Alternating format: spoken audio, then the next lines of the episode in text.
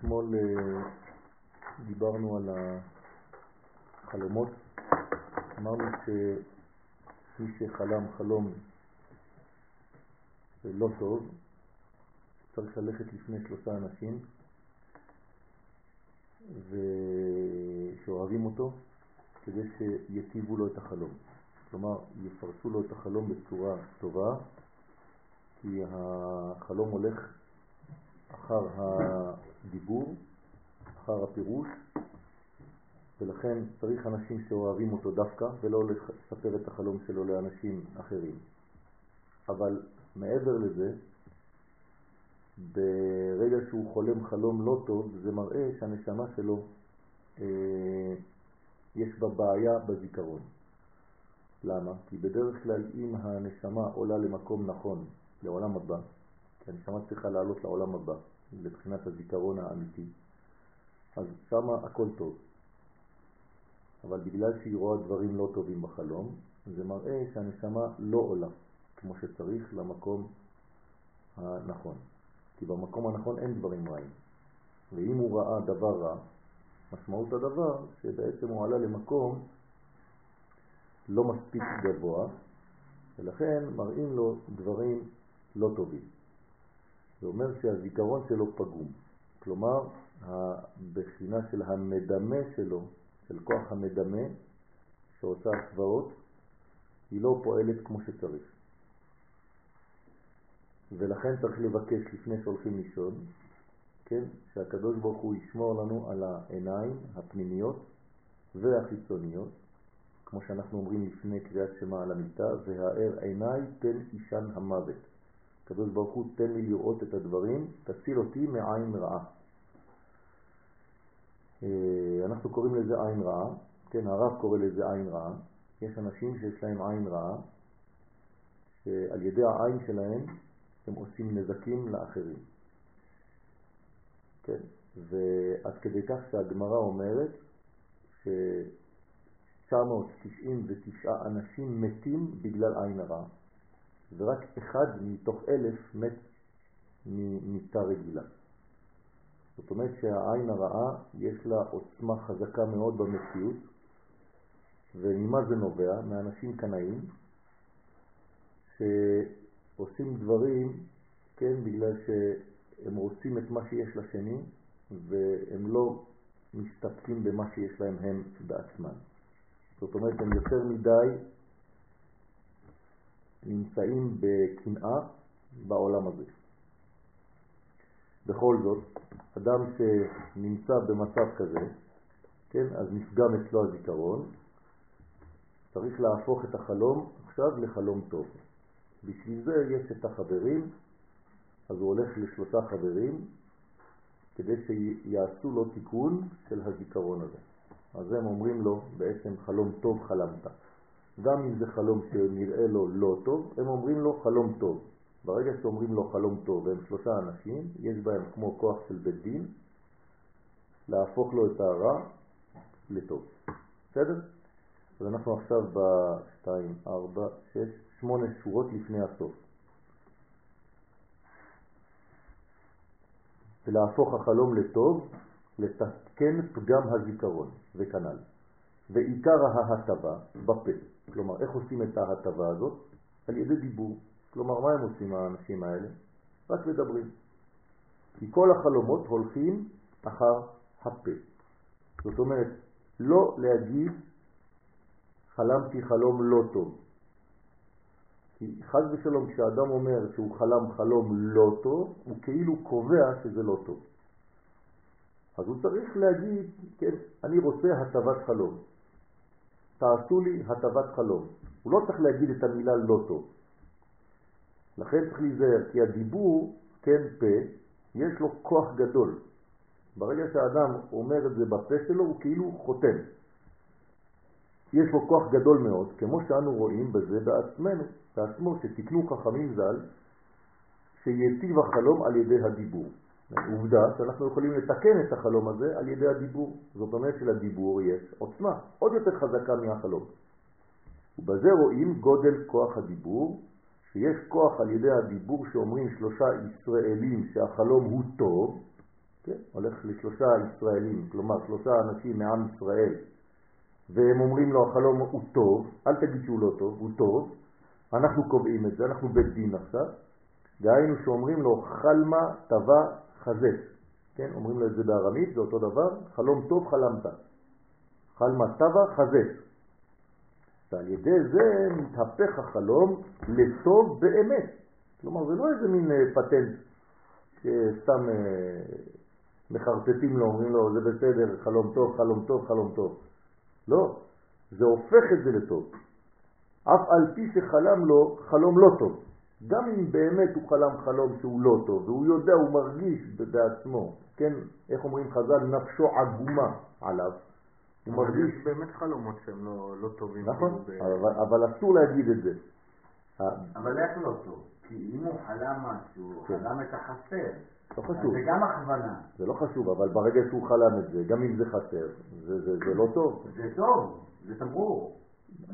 כשחס ושלום אדם מאבד מישהו מהמשפחה שלו, זה טוב או לא טוב? זה אריכות ימים. כן, לא, אבל אני לא מדבר על חלום, אני מדבר על אמת. אה. כן? אבא שלי מת. אין לו טוב. בסדר, אבל ברגע שאבא שלי מת, יש לי מצווה לבכות, נכון? להיות באבל. יפה. אז, אז זה, זה הסימן. זאת אומרת, יש דברים במציאות שאנחנו מרגישים עם זה לא טוב. למרות שבאידאל הגדול זה טוב, אבל אתה לא יכול להגיד לבן אדם, כן, שעכשיו מרגיש כאב, כן, זה בסדר גמור, יאללה. אני לא יודע, אני רואה את זה כשאני מרגיש לא טוב, אני רואה את זה ככוח מדמה. כן, בסדר. אני אומר, זה בגלל שאני כנראה לא מבין, אז זה מתפתח אצלי צער. נכון, אבל בכל זאת... אם הייתי מבין, הייתי שמח. בכל זאת, אתה מקבל, אתה מקבל מסר. למה אתה לא רואה, למה אתה לא ברמה של אנשים שרואים טוב? יש לי רמה של דימות. אז יפה, אז זה כבר מתאר, זה כבר מתאר את האדם. נכון? אז הוא הולך אצל בית דין, כן. שלום עליכם. וזה מהפך לו את זה לטובה. כלומר, הוא מתקן את זה על ידי הדיבור לדבר טוב. זאת אומרת שלדיבור יש כוח יותר חזק מהחלום שהוא חלם. עכשיו תשימו לב לפרדוקס. החלום, מאיזה עולם הוא? הוא מעולם הבא, נכון? והדיבור בעולם הזה, במלכות. אז איך דבר שהוא בעולם הבא, כן? זה בבינה, למשל החלום נמצא שם למעלה, כן, מבינה עד התפארת, ופה הפירוש של החלום בדיבור זה במלכות. כלומר, החלום יורד בעצם, הוא מגיע לעולם שלנו. לפני שהוא יתבטא במציאות של העולם שלנו, אני צריך להפוך את המלכות על ידי דיבור טוב. ולכן מה אני אומר לחולם? חלמה, טבע, חזק. ראית דבר טוב, אל תגיד שזה לא טוב. אל תוציא מהפה שלך שחלמת חלום לא טוב. חלמת חלום, נפשך עגומה, אנחנו מבינים, אבל החלום הזה עוד לא הגיע למציאות. כדי שהוא לא יגיע למציאות בלא טוב הזה, תיקח שלושה אנשים אוהבים אותך ותגיד להם, אני רוצה הטבת חלום, ואז הם אומרים שהחלום שלך, גם אם אתה חושב שהוא לא טוב, כשהוא מגיע, לפני שהוא מגיע לעולם הזה, אנחנו הפכנו אותו לטוב. על ידי כוח הדיבור. על ידי כוח הדיבור. עכשיו, זה לא סתם פטנט, כן? היית אומר, כן, אנחנו מסתדרים איך שאנחנו רוצים בעם ישראל, כן? אבל זה לא ככה. אומר שבעצם אנחנו מתרגמים את הדבר, מוציאים, כן, את הטוב שנמצא בלא טוב שאתה חושב. עכשיו, מה קרה בעצם? למה אתה רואה את החלום לא טוב ואלה אומרים לך שהוא טוב?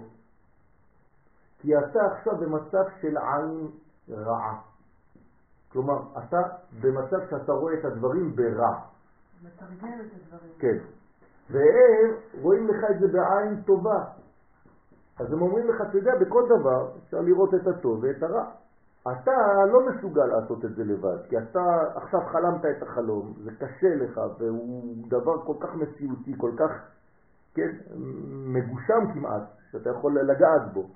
אז אתה צריך שלושה שהם חזקים ממך, הם בית דין, אתה לבד, ושלושה אלה יכולים לשנות את הכל ולהפוך אותו לטובה. על ידי עין טובה על החבר ועל החלום שלו. לא מספיק צדיק אחד? לא. שלושה צריך, בסדר? זה בית דין. לכן אומרים לו, שלוש שורות לפני הסוף, קע"ט, חלמה טבח הזה, כלומר חלום טוב חזית, ראית, ועל ידי זה מתהפך החלום לטוב באמת, לא סתם שתי שורות לפני הסוף, אף על פי שחלם לו חלום לא טוב. אף על פי כן, מאחר ששלושה אומרים לו בפה מלא, כן, חלמה טבח הזה, כלומר חלום טוב חלמת, וחוזרים הדבר כמה פעמים, זאת אומרת עושים לו חזקה, שלוש פעמים, ואומרים עוד שלוש הפוכות ושלומות ופדויות, כלומר יש נוסח איך עושים את זה. כן? אומרים לו שלוש פעמים, כפול שלוש פעמים, ויש גם הפוכות, כלומר אומרים לו דברים הפוכים, הכל כתוב שם, מין קומבינציה של מילים, קוראים לזה בקבלה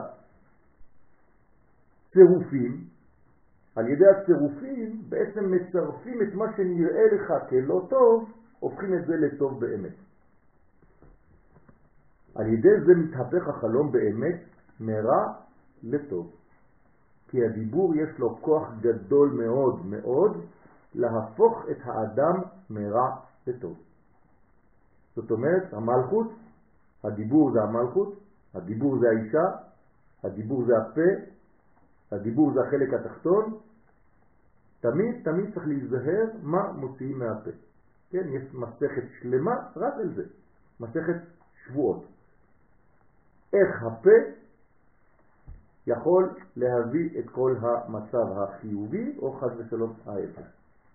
ככה התחיל בעצם החטא הראשון, נכון? על ידי הפה, על ידי הדיבור, על ידי מסקנות לא נכונות שאתה מוציא מהפה שלך.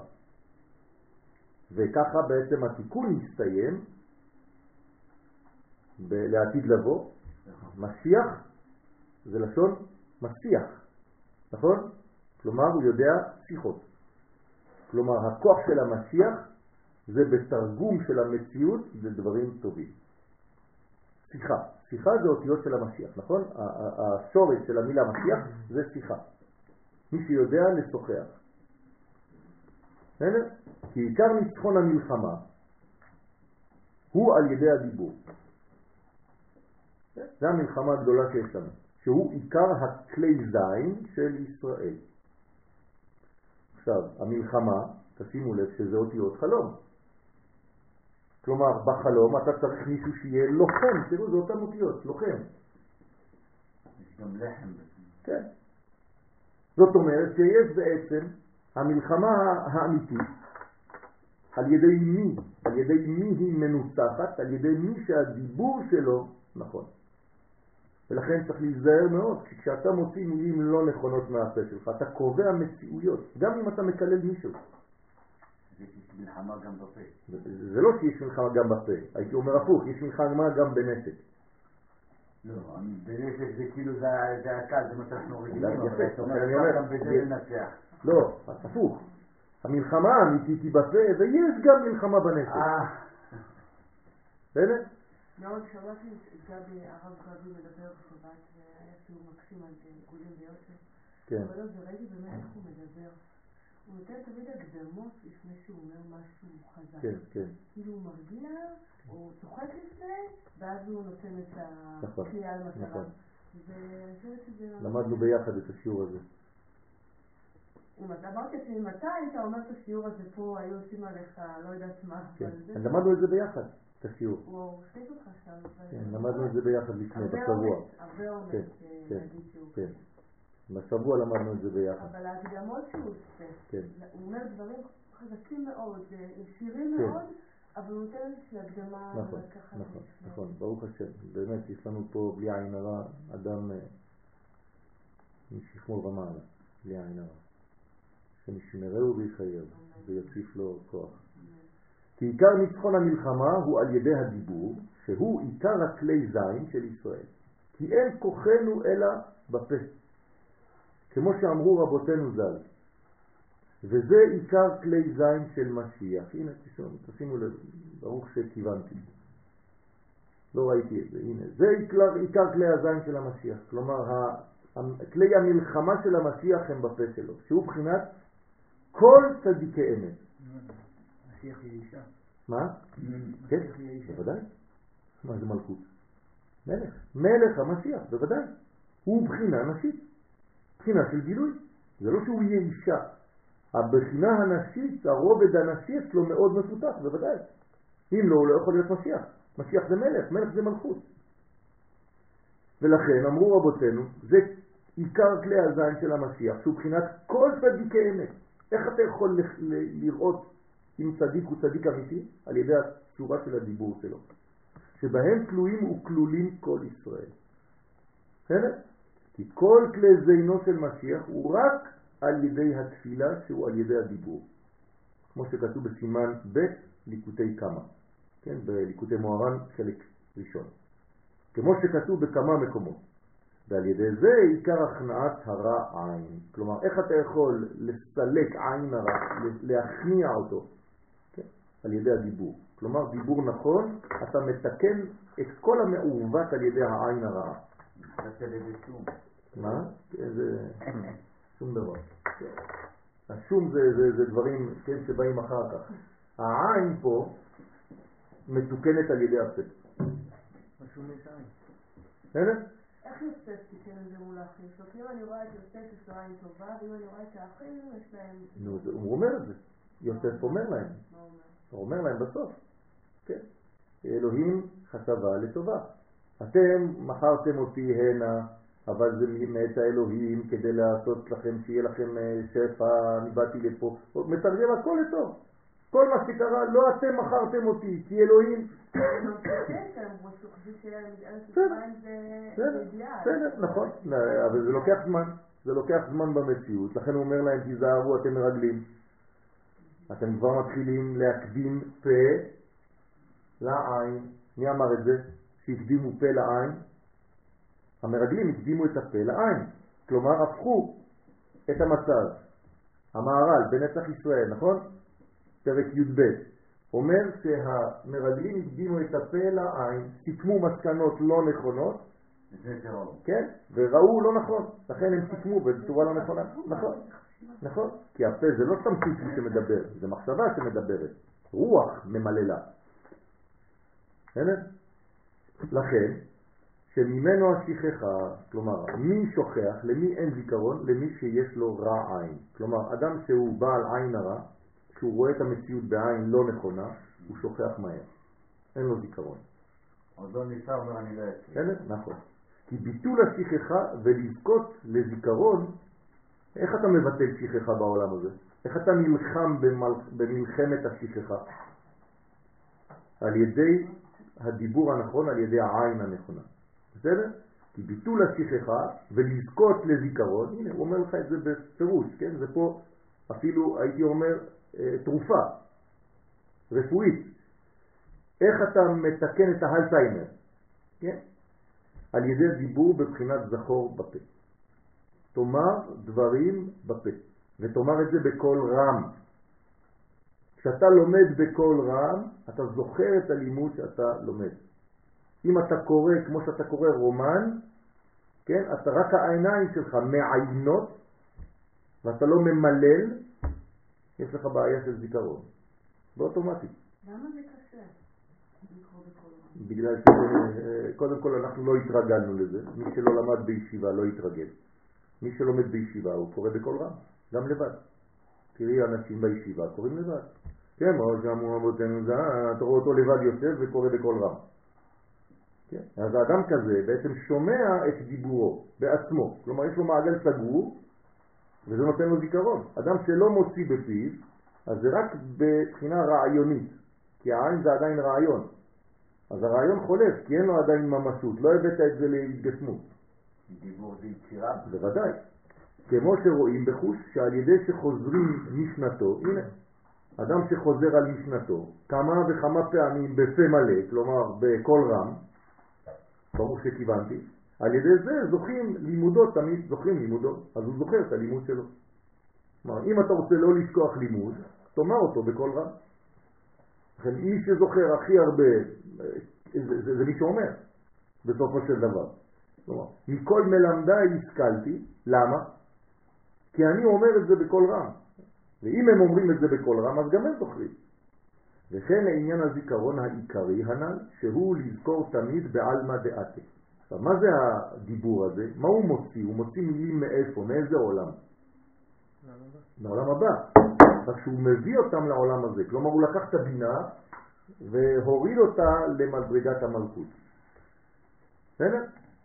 זאת אומרת שהוא לקח את הדברים העליונים והביא אותם למדרגות התחתונות בעלמא דן, כן? לקח את העלמא דעתה, כן? קוראים לו עולם הבא בגלל שהוא בא, שמתגבר כנגד זה הרע עין. עכשיו הרע עין לא רוצה שתביא את העולם הבא לעולם הזה, אז באמצע הוא עושה לך בעיות. לכן אמרתי לכם שהחלום זה דינה תפארת. כלומר, איפה הוא מנסה לתקוע אותך? בתפארת, שזה הצינור שמחבר בין בינה לבין מלכות. אז התפארת שהיא הקו המחבר. הוא לא יכול לחבר שם. בוודאי שהוא יכול לחבר. בתפארת הוא לא יכול לחבר, זה קו אמצעי. בוודאי שהוא יכול לחבר. הוא יכול לחבר. נו, זה, נקרא תפארת. תפארת זה שש ספירות. אפשר לחבל בתפארת, בוודאי. בבינה אי אפשר, כי זה כבר עולם הבא.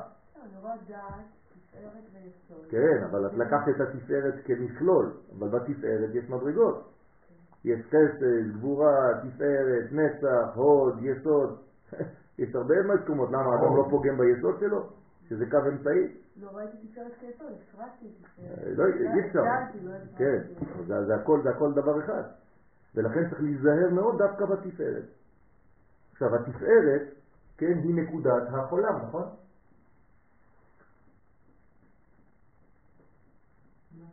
וזה החלום. כלומר, החלום הוא בתפארת, הוא בחולם. ואם אתה פוגם בתפארת, אז אין לך חיבור בין בינה למלכות. כי הוא הקו המחבר. כלומר, איפה אפשר לפגום? רק במחברים. ולהפוך את המחבר לנתק. למה אתה לא קורא לזה ו' קצוות? למה קורא לזה תפארת? כי ככה קוראים לזה. אני פעם ראשונה שמעת שלכל האפס קצוות יש שישה, שש מידות. קוראים תפארת. מה אף פעם לא שמעת את זה? שמעתי ו' קצוות. כן, אבל זה, זה נקרא תפארת. כן. תפארת נפרדי זה חסד, אה, אה, חסד, גבורה, לא, לא. כל הו"ב קצוות נקראות בדיבור אחד, במילה אחת תפארת. כן? אפשר לומר חוכמה, בינה, תפארת ומלכות. זה פרצופים, כן? לכן, אה, שמתגבר כנגד זה הרע עין, שממנו השכחה. אז השכחה באה מרע עין, מעין רע. להשכיח מלב חס ושלום, הזיכרון הזה. זאת אומרת, המצב הנורמלי של האדם הוא זיכרון, גאולה. המצב החולני של האדם זה שכחה. כלומר, האדם הנורמלי הוא אדם שזוכר. נכון. ככה הקדוש ברוך הוא ברא אותנו. עשה אלוהים את האדם ישר. כן? עשה האדם ביושר. הבעיה זה שהאדם נמצא בעיגולים כל הזמן. כן. בלבד. העיגולים הם חייבים במציאות, אבל אתה חייב למצוא את היושר. אם לא, אתה בעיבוד. בסדר? נכון. הוא אומר להם, הנה אתם מעלמים עלומים, כן? והנה תסובנה אלומותיכם את אלומתי. אלומתי זה אותיות מילתי, המילה שלי. הברית מילה שלי ואתם הברית מילה שלכם. כל הברית מילות, המילות, מסובבות כי אתם בעולם של עיגולים לעומתי שאני בעולם של. זאת צריך אומרת, לעבור כל כך הרבה קשיים בחיים בשביל להגיע לנקודה של היושר? אתה ביושר. שלא מבינים, כן? הנה, זה גלגל. כן, היושר הוא נצחי. נכון? זה סיר. הסיר הזה לא מסתובב, אבל הוא מסובב את הכל. בסדר? פה יש עוד גלגל. נכון? כמו עגלה. הציר האמצעי אף פעם לא מסתובב. באמת, האמצע של האמצע של האמצע של הציר לא, לא זז, אבל הוא מסתובב את כל הגלגל.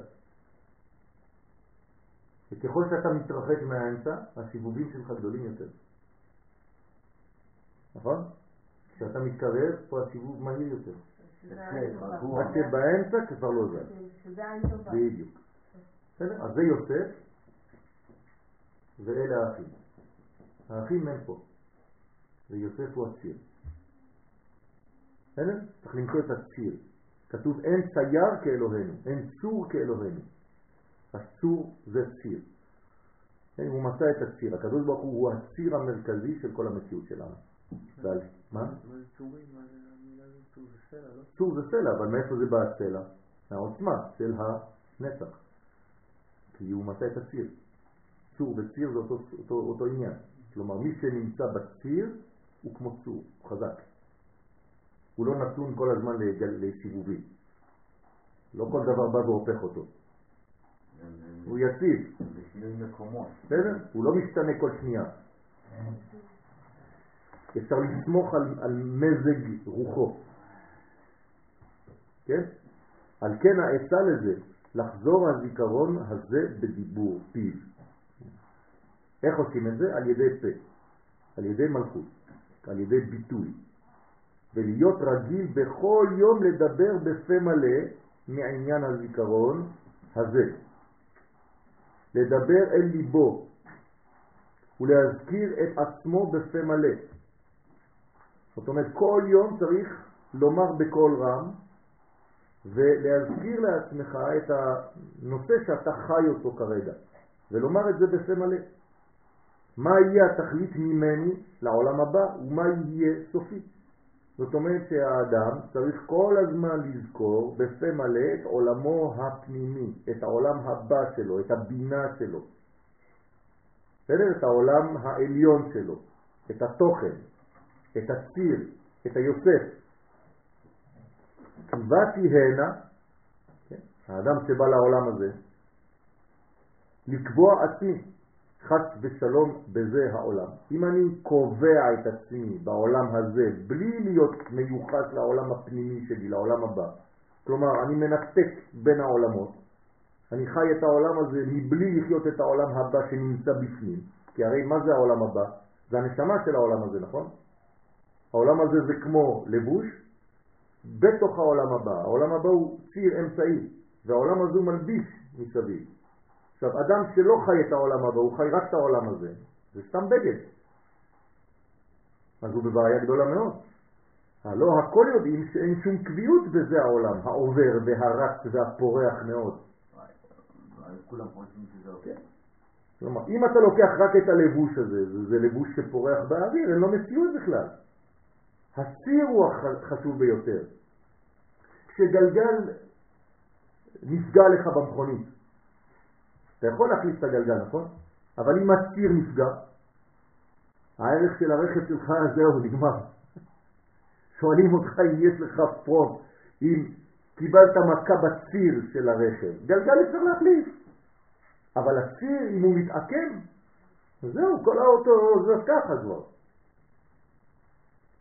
ולא באתי הנה כי אם להכין עצמי, כן, לעלמא דעתי. כלומר, כל העניין של העולם הזה, זה לדעת איפה הציר שלי, ואיך אני חי את העולם הזה שלי עם העולם הבא הפנימי הזה. ואז אני מחבר שתי, שתי, שתי בחינות, שני עולמות, שתי נשים, לאה ורחל. כמו יעקב שנשא שתי נשים, הוא נשא את לאה, בינה, ואת רחל, מלכות. ובשביל זה צריכים ללמוד ספרי מוסר, שנתייסדו על פי דברי רבותינו ז"ל בגמרא, ומדרשים על פי צדיקי אמת.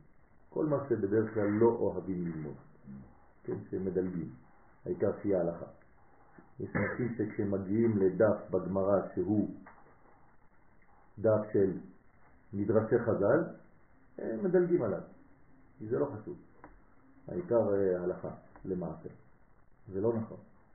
אומר הרב קוק זצ"ל בעין היה, שהמדרשים שבאמצע הגמרות, כן, הסיפורים של חז"ל באמצע הגמרות זה הנשמה של כל הגמרה. אז אל תדלג על זה. לא ספריהם שמכנים להם ספרי מוסר שנתייסדו על פי חוכמות המחקרים.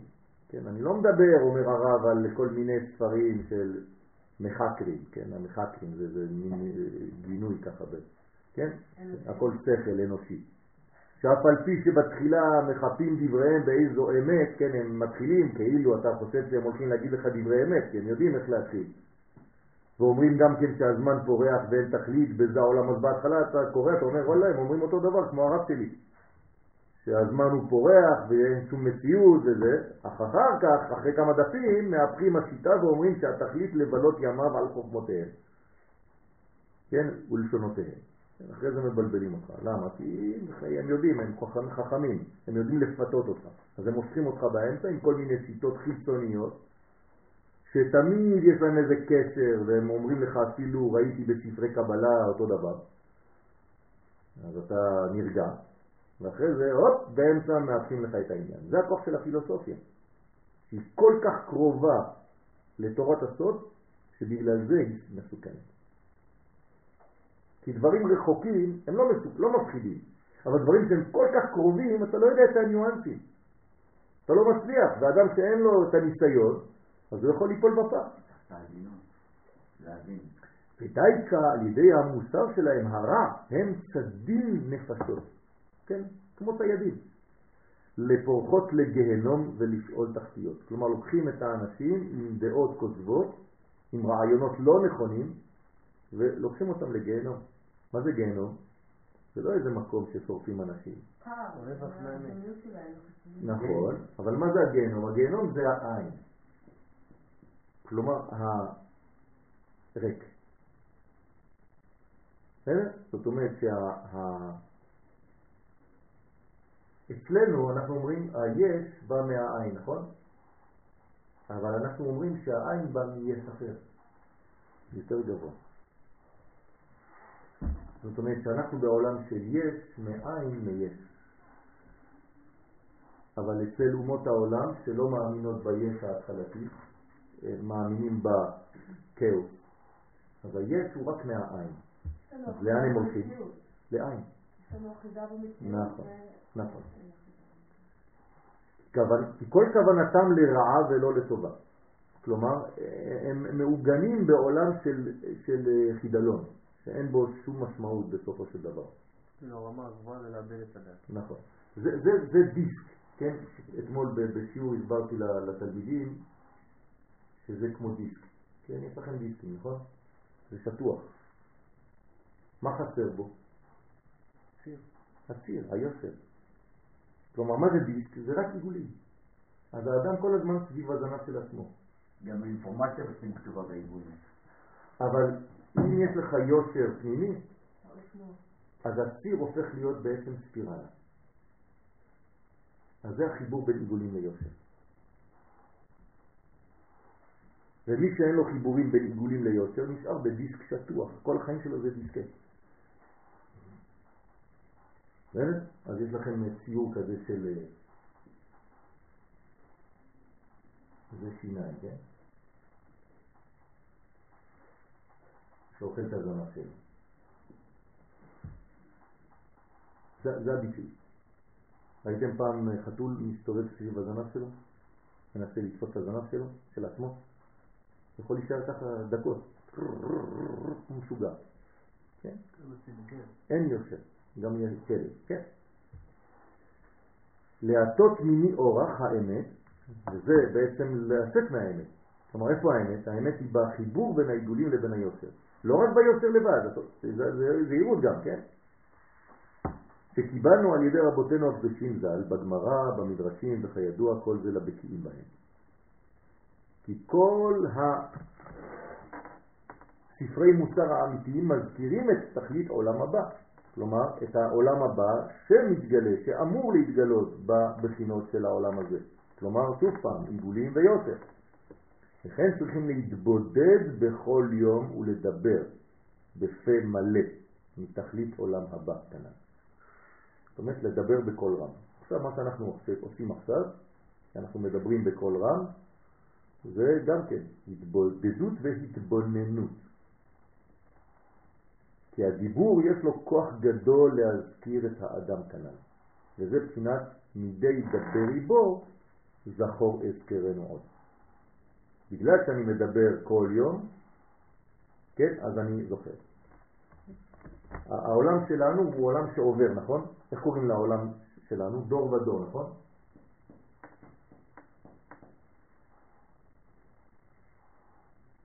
שנות דור ודור, אוקיי?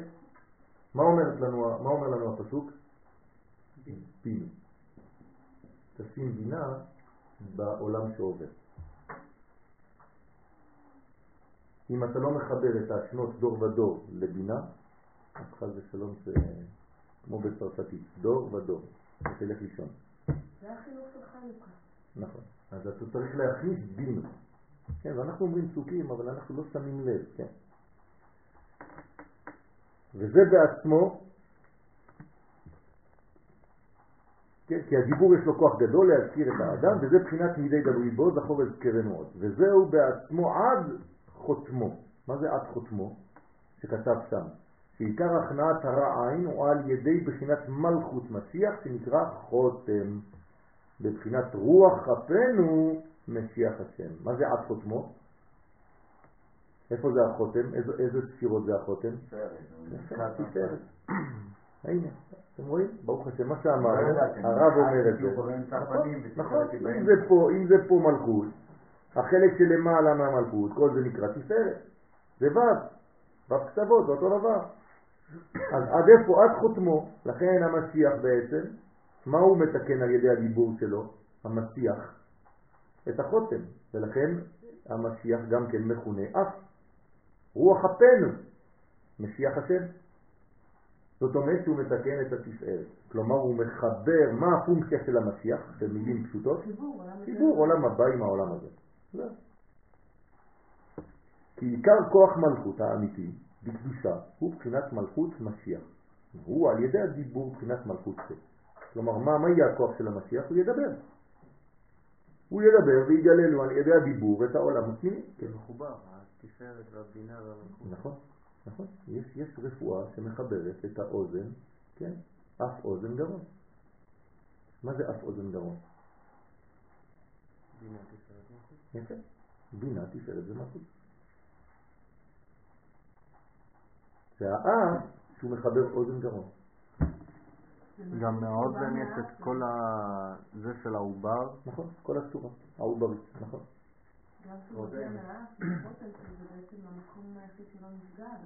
נכון. זה נכון, כמו הכותל, נכון, נכון, נכון. נכון. לוז, עצם הלוז, מדרגת הלוז, נכון. כי המלך מנהיג כל מלכותו על ידי הדיבור. מה יש למלך? הכל בפה שלו. תוציאו את זה מפה, תכניסו את השני, תביאו. יוסף ואומר בפה. אבל הם לכם תעשו קצת יותר. מה הם עשו? אבל עוד פעם, זה לא הוא לבד, יש לו ארמון. הוא אומר לחיילים שלו, מחר יוצאים לקרב, חוזרים בחמש, הכל בפה. בדבר מלך, שלטון. וכל ניצחון מלכות בקדושה של משיח הוא על ידי הדיבור כנ"ל. וזה בחינת כל ספר תהילים שיסד דוד המלך, עליו השלום, שהוא שורש מלכות משיח. כלומר, אם תקרא את התהילים בצורה הנכונה, יש לך שם את כל הסיפור של המציאות, בכלל ובפרט. דוד המלך עשה לנו בעצם מדרגה של הכנה למלך המשיח. הכל על פי תורת הסוד. כל התהילים זה תורת הקבלה. שהוא היה לוחם מלחמות השם כל ימיו בגשמיות וברוחניות וניצח כולם על ידי הדיבור. דהיינו על ידי ריבוי תפילות בלי שיעור עד שכלל כולם ברוח קודשו בספר תהילים. כל מה שהוא עשה בחיים, הוא תרגם את זה לספר, הכניס הכל בקופסה שנקראת תהילים.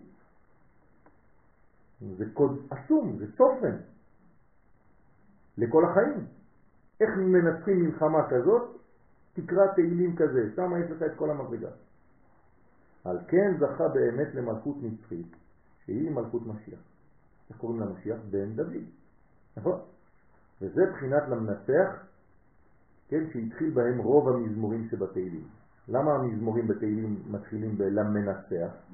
זה לא למנצח שיר מזמור, כן, איזה זה הניצחון של זובי, זובי מתה, כן? הוא נתן פירוש טוב למציאות. יפה. זאת אומרת, הוא מנצח על החיים, והוא מנצח גם כן. כי הוא בנצח. כי זה עיקר עניין תהילים, שהוא בחינת תפילות ושירות ותשבחות. כלליות, כל, כלליות הדיבור הקדוש של זיכרון עולם הבא. שאז נעסוק רק בזה, להודות ולהלל, מה זה להלל בעברית? להגדיר. להגדיר, נכון? מאיפה אתם יודעים שזה להגדיר? מיוסף, נכון? הנה בעל החלומות הלזה. הלזה זה הלל. זאת אומרת שאני מגדיר מישהו, אני מהלל אותו. כלומר, לקרוא הלל זה להגדיר את הכוח האלוהי בעולם הזה. כן? הלל זה לא סתם להגיד תודה. מזרח שמש עד מבואו. נכון, ממזרח שמש עד מבואו, כלומר מהזריחה עד לשקיעה, מהולל, כלומר מוגדר. גם טריטוריה. נכון, נכון. כמו שאמרו אבותינו ז"ל, כל האומר תהילים בעולם הזה, זוכה לאומרו לעולם הבא. למה? כי כבר עכשיו הוא מקשר עולם הבא עם העולם הזה, כי מה זה תהילים? זה הגשר בין שני העולמות. אז אם הוא זוכה לומר את זה עכשיו, אז זה מה שהוא עושה, הוא מקשר בין העולמות. בעיקר אמירת תהילים, שהיא בחינת כל הדיבורים הקדושים שאומרים בשביל זיכרון עולם הבא. העיקר הוא בחינת למנצח, שצריכים להתגבר בזה בניצחון הגדול ממש, כמו הלוחם מלחמה שצריך להיזהר שלא יאבד את לבבו. מה זאת אומרת שלא יאבד את לבבו? שלא יישאר בקומת השכל בלבד. לא, לא. שלא יהיה לו, נכון, כל מה שאתם אומרים זה נכון, אבל זה לא מה שהוא עכשיו מתכוון. החמלה בתוך הלחימה. מה? שלא ישכח את החמלה בתוך יפה הלחימה. מאוד.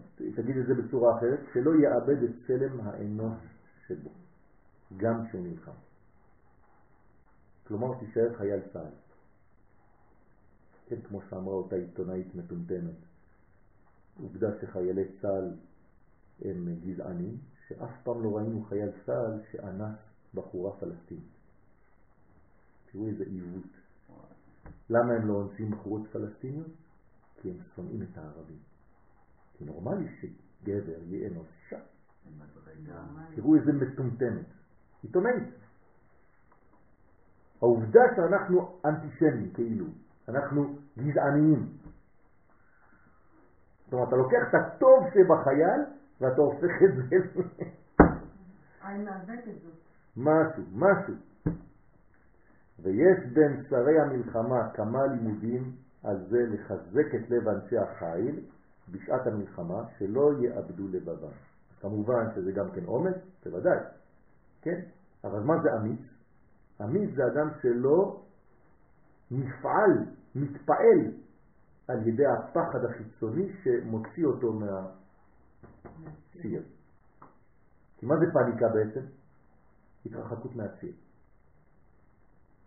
כל פעם שאתה בפחד, אתה מתרחק מהציר. גם אתה נראה ככה. בדיוק, בדיוק, זה הפניקה, זה לצאת מהציר. בסדר? אז אתה, אתה הולך לגלגל, ובגלגל יש מלא תנועות בלי שום קשר. זה אדם שבפניקה. הוא עושה דברים שהם לא קשורים. הוא מאבד את כל ה... כאילו בובה שהוצאת ממנה את ה... קל מסתונן. סתם. כמו כן ממש הוא בעניין זה שצריכים לחזק את עצמו בכל עת מאוד ולידע ולהאמין שאיכשהו יש כוח גדול לדיבור מאוד מאוד. זה מה שאנחנו צריכים לתת בשיעור הזה, להיזהר שהדיבור, כן התחלנו כל זה בהצבת חלום, כי עיקר הניצחון על ידי הדיבור. זה לא רק חלום. כן, בוודאי, אנחנו, החלום זה היה בעצם קרש קפיצה כדי לדבר על כל הבחינה הפנימית הזאת שנקראת יושר. כן. הפה הוא ישר או עגול? עגול. זאת אומרת שמה הפונקציה של העיגולים? להלביש את היושר. להיות לבוש בשבילו. הוא עוטף את היושר. שזה הלשון. אז, אז בעצם זה הגוף שלו. זה הגוף של היושר. אה, כמו אישה שהיא כגופו, אשתו כגופו. בסדר? וזו בחינה למנצח שהזכיר בכל פעם קודם המזמור, כאומר ומזכיר ומזהיר לכל מי שרוצה לכנות ללחום מלחמת השם שהוא מוכרח בזה, כי רק בשביל זה נברא. והוא מלמדם לכל אחד שכל מי שרוצה להיות מנצח במלחמה, יאמר מזמור זה או מזמור זה בפה מלא. וזה למנצח והבן.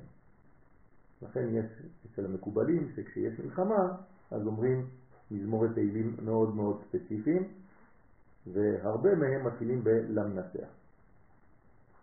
כי זה גם כן ניצחון, והבן. כי הוא ממש כאין פירוש רש"י, שפירוש למנצח שהוא בשביל הלוי שמנצח בשיר, למה דווקא הלוי? כי הוא גבורה, נכון? הלוויים בשיר, הלוויים הם גיבורים. אך אנחנו פירשנו למנצח על הכל. אם תיקח אה, צוות שהוא המייצג את זה, זה לוי, נכון? מי היה המכסים? שמעון ולוי, נכון? Mm, מה זה שמעון? שמיעה, יפה, איפ- איפה זה שנייה? בינה. יפה, בינה. איפה זה לוי? תפארת, נכון? הלוי הוא מלווה, לשון ליווי, אבל בפנים הספציפיות שלו זה הגבורה, אומרת אחד מחלק התפארת. כן? אז יש לך שמעון, לוי, ואחריו יהודה. כן, בקצב הזה. כלומר, לא, לא, לא חישבתי את העין, העין זה ראובן, ראו. ראו, בן, שמעון, ליווי, יהודה, מודד. אז יש לנו בעצם את כל העניין של הפנים. כן? ככה אפשר לזכור את השבטים שהם העניין הזה. אה, שלשום חלמתי את אבא שלי, זיכרונו לברכה, שבא עם דן, חל מצב החזית, חל מצב החזית, חל מצב החזית. אמן, שבא עם אה, דן בן יעקב. היה איתו עם דן בן יעקב, וראיתי על המצח שלו, של דן בן יעקב, כתוב אח דן בן יעקב, ואבא שלי בא איתו. ואני מחבק את אבא שלי, ואני אומר לו, מה? אני אומר לו, אתה צריך להבין למה באתי איתו. כן, אני צריך להבין, עוד לא, עוד לא פענחתי את העניין.